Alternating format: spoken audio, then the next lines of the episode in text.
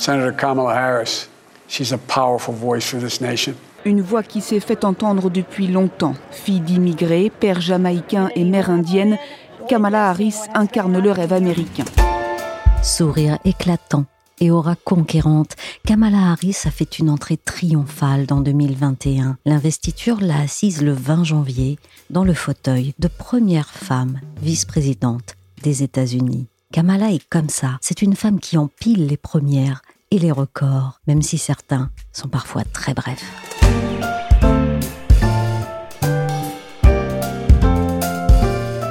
Je suis Michel Varnet, vous écoutez La Story, le podcast d'actualité des échos, et on poursuit la série sur les personnalités qui ont fait 2021 avec la première année mitigée entre les murs de la Maison Blanche pour Kamala Harris. Joe Biden a dû subir une intervention et pour la première fois de l'histoire, une femme a exercé temporairement les prérogatives présidentielles aux États-Unis. Et oui, Laurent, pendant 1h25 aujourd'hui, eh bien, l'homme le plus puissant du monde a été une femme.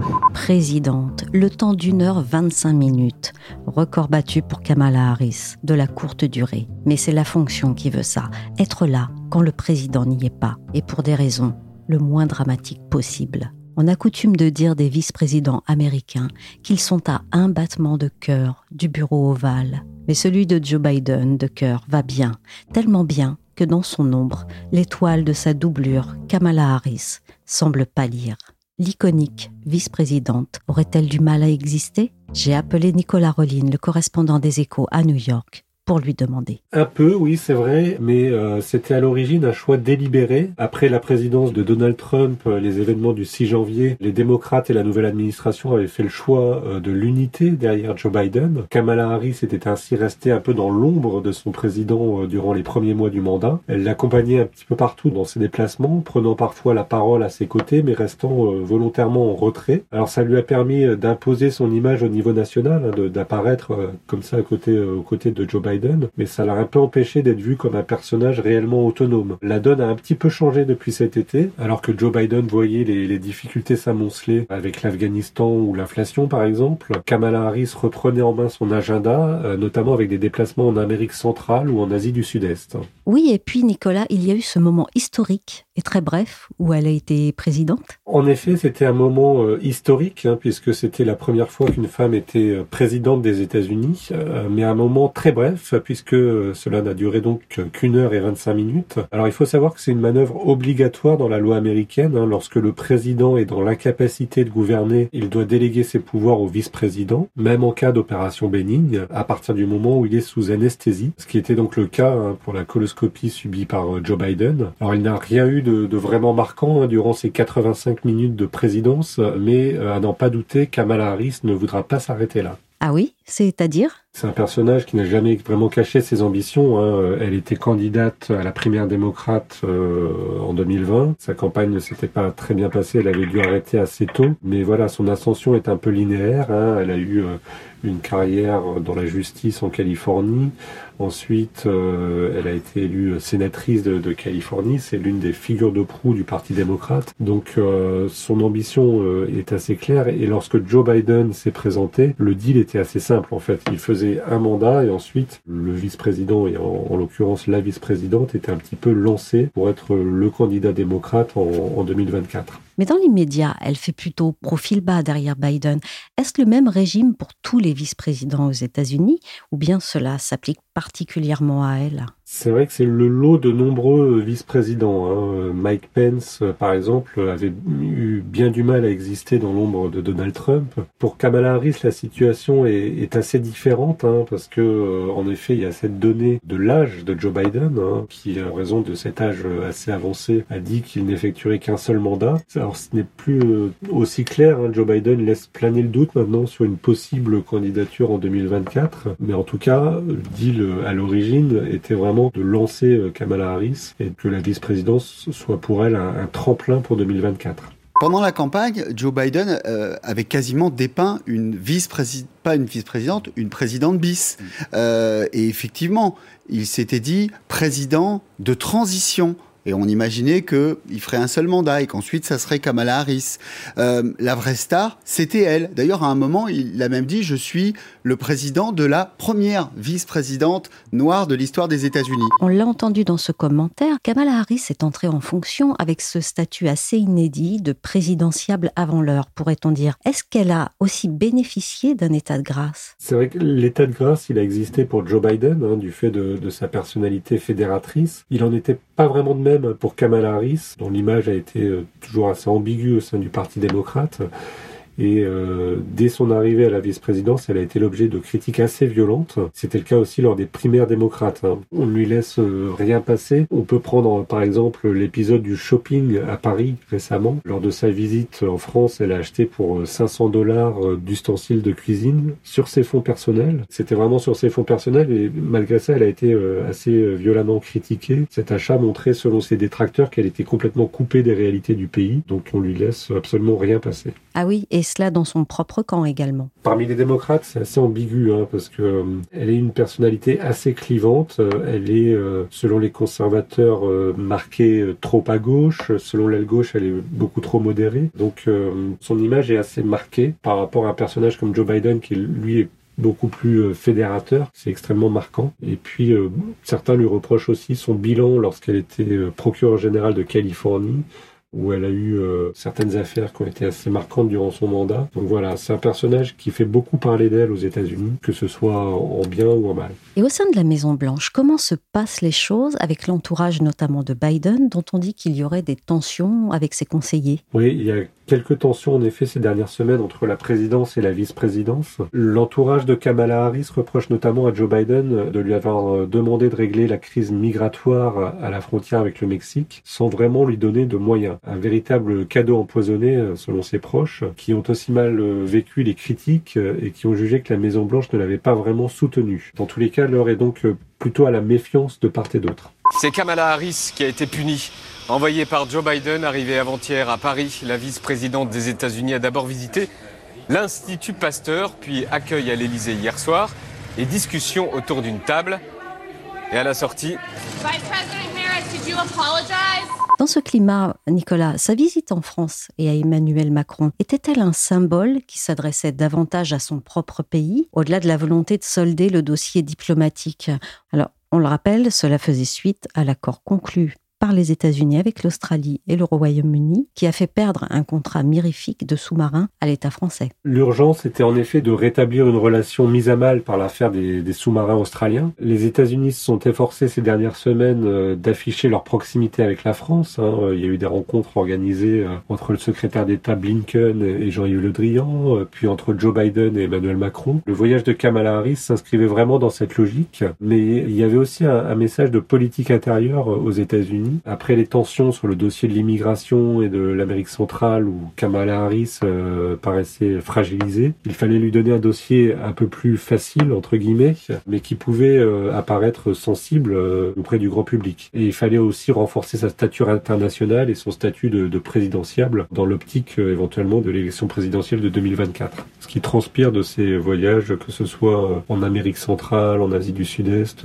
ou en France. Hein. donc elle commence vraiment à se montrer dans les régions les plus importantes euh, diplomatiquement pour les États-Unis. Et ça parle aussi évidemment au niveau national parce qu'elle n'a jamais vraiment eu un statut national. Hein. Elle a été sénatrice de Californie avant d'être vice-présidente. Elle n'a jamais euh, occupé un ministère euh, ou un poste vraiment important à Washington, hormis son poste de, de sénatrice. Donc il faut vraiment travailler cette image sur le plan national aussi. Ah oui, ça a quelque chose d'inhabituel que ce soit ainsi la vice-présidente qui fasse ce genre de voyage, ce genre de démarche? C'est inhabituel euh, si on compare à Mike Pence. Hein, euh, le vice-président Donald Trump euh, avait assez peu voyagé à l'international, mais c'était aussi le cas de son président et, cela reflétait les, priorités de l'administration. Kamala Harris, elle est, davantage une vice-présidente comme pouvait l'être Joe Biden. Le vice-président de Barack Obama était son meilleur représentant à l'étranger. Il faut savoir qu'en 8 ans, Joe Biden avait visité 57 pays. Dans le cas de Kamala Harris, cela répond à la volonté de Joe Biden de se concentrer, lui, sur les affaires domestiques quand il est à la Maison-Blanche,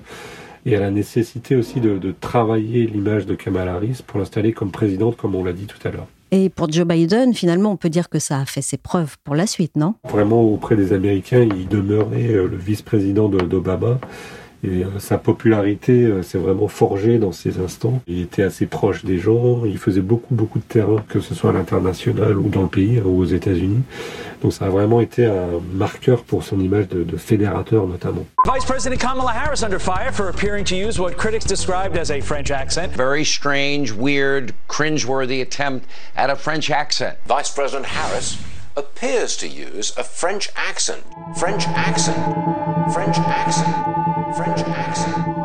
Et tout le monde n'a pas vu d'un bon œil cette visite de Kamala Harris à Paris. On entend dans cette compilation de commentateurs sur Fox News, le média conservateur, qu'on lui reproche une gaffe. Elle aurait soi-disant pris un accent français à un moment et ça a été monté en épingle. Nicolas, pouvez-vous nous expliquer si c'est vraiment sérieux et si ça a eu des conséquences sérieuses? Vous parlez donc d'un extrait d'une visite de Kamala Harris à l'Institut Pasteur, hein, où euh, certains médias conservateurs, en effet, ont cru entendre un accent français quand elle parlait euh, en anglais, qui aurait été pris euh, volontairement par la vice-présidente. Alors la vidéo a été très vue hein, sur les réseaux sociaux, euh, plusieurs millions de, de vues, mais au niveau national, en fait, il n'y a vraiment que les médias conservateurs comme Fox News ou Newsmax qui en ont réellement parlé. Alors euh, ces médias ont une forte influence, hein, notamment Fox News, qui est le- la chaîne d'information la, la plus regardée aux États-Unis, mais ça s'est vraiment cantonné à cette sphère ultra conservatrice. Les chroniqueurs de ces chaînes ont tenté d'en faire un, un scandale, hein, affirmant qu'elle faisait honte au pays, mais euh, bon, il faut bien dire que c'était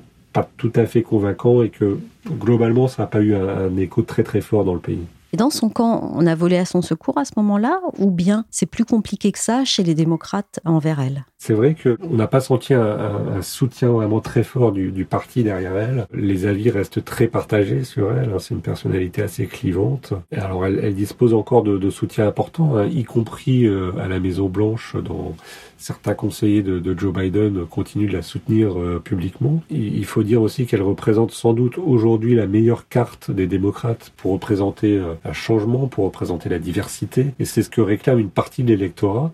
Mais euh, on se projette déjà sur 2024 et il y a d'autres candidats, hein, évidemment, euh, au sein du Parti démocrate. Et la, la, la campagne a, a peut-être déjà un peu commencé pour la succession de Joe Biden. On parle notamment d'un duel entre Kamala Harris et Pete euh, Buttigieg, hein, qui était euh, la révélation des primaires démocrates en 2020 et qui est actuellement ministre des Transports. Ça pourrait augurer d'une euh, d'une lutte assez féroce dans d'éventuelles primaires 2024 si Joe Biden n'est pas candidat, évidemment.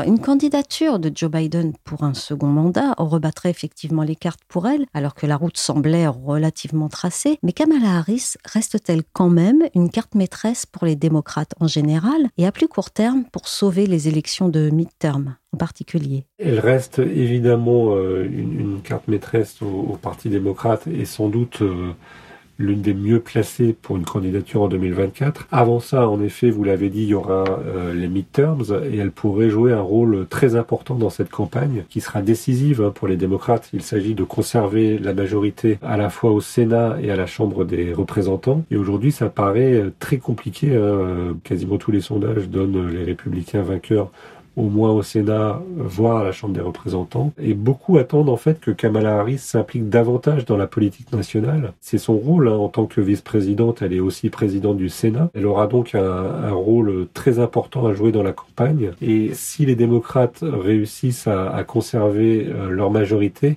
elle sera alors en position idéale pour l'emporter à la primaire. Mais il faut bien avouer que pour l'instant, ce qui lui manque, c'est un bilan. Et ce bilan, il pourrait se jouer en effet sur les midterms.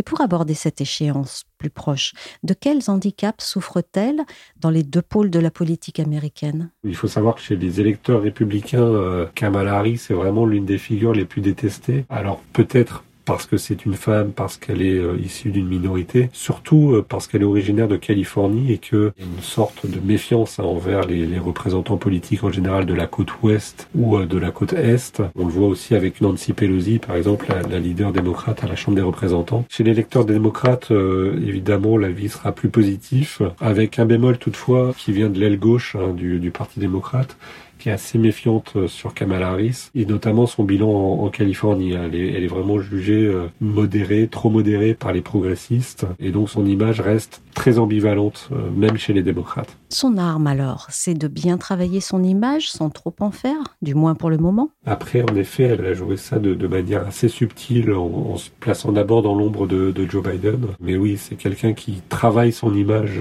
dans les médias, même si elle finalement elle s'exprime assez peu. Il y a eu assez peu de d'interviews, par exemple, dans les, sur les grandes chaînes de télé américaines.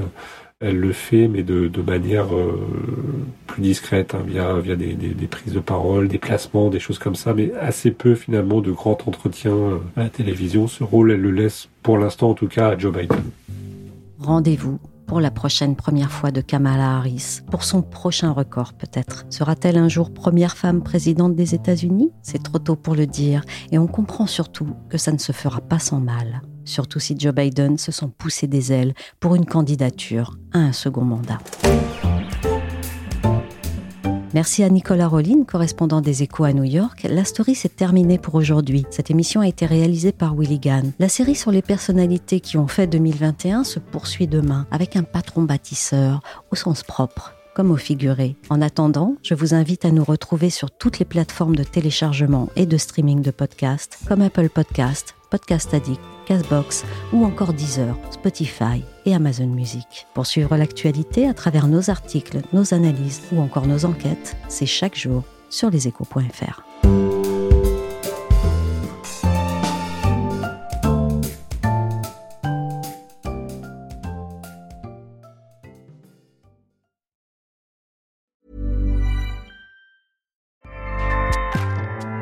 ACAST powers the world's best podcasts. Here's a show that we recommend. The Real Housewives is a guilty pleasure for most, but if you're looking to not feel guilty about that pleasure, tune in to Everything Iconic with me, Danny Pellegrino, where I break down all the messy moments and behind the scenes antics of Bravo's popular franchise. And on Everything Iconic, I also interview celebrity guests like Kelly Ripa, Kiki Palmer, Drew Barrymore, Cameron Diaz, and more about their guilty pleasures, their past work, and so much more. So if you're pop culture obsessed and find yourself watching way too much reality TV like me, tune in to Everything Iconic with Danny Pellegrino wherever you listen to podcasts. ACAST helps creators launch, grow, and monetize their podcasts everywhere. ACAST.com.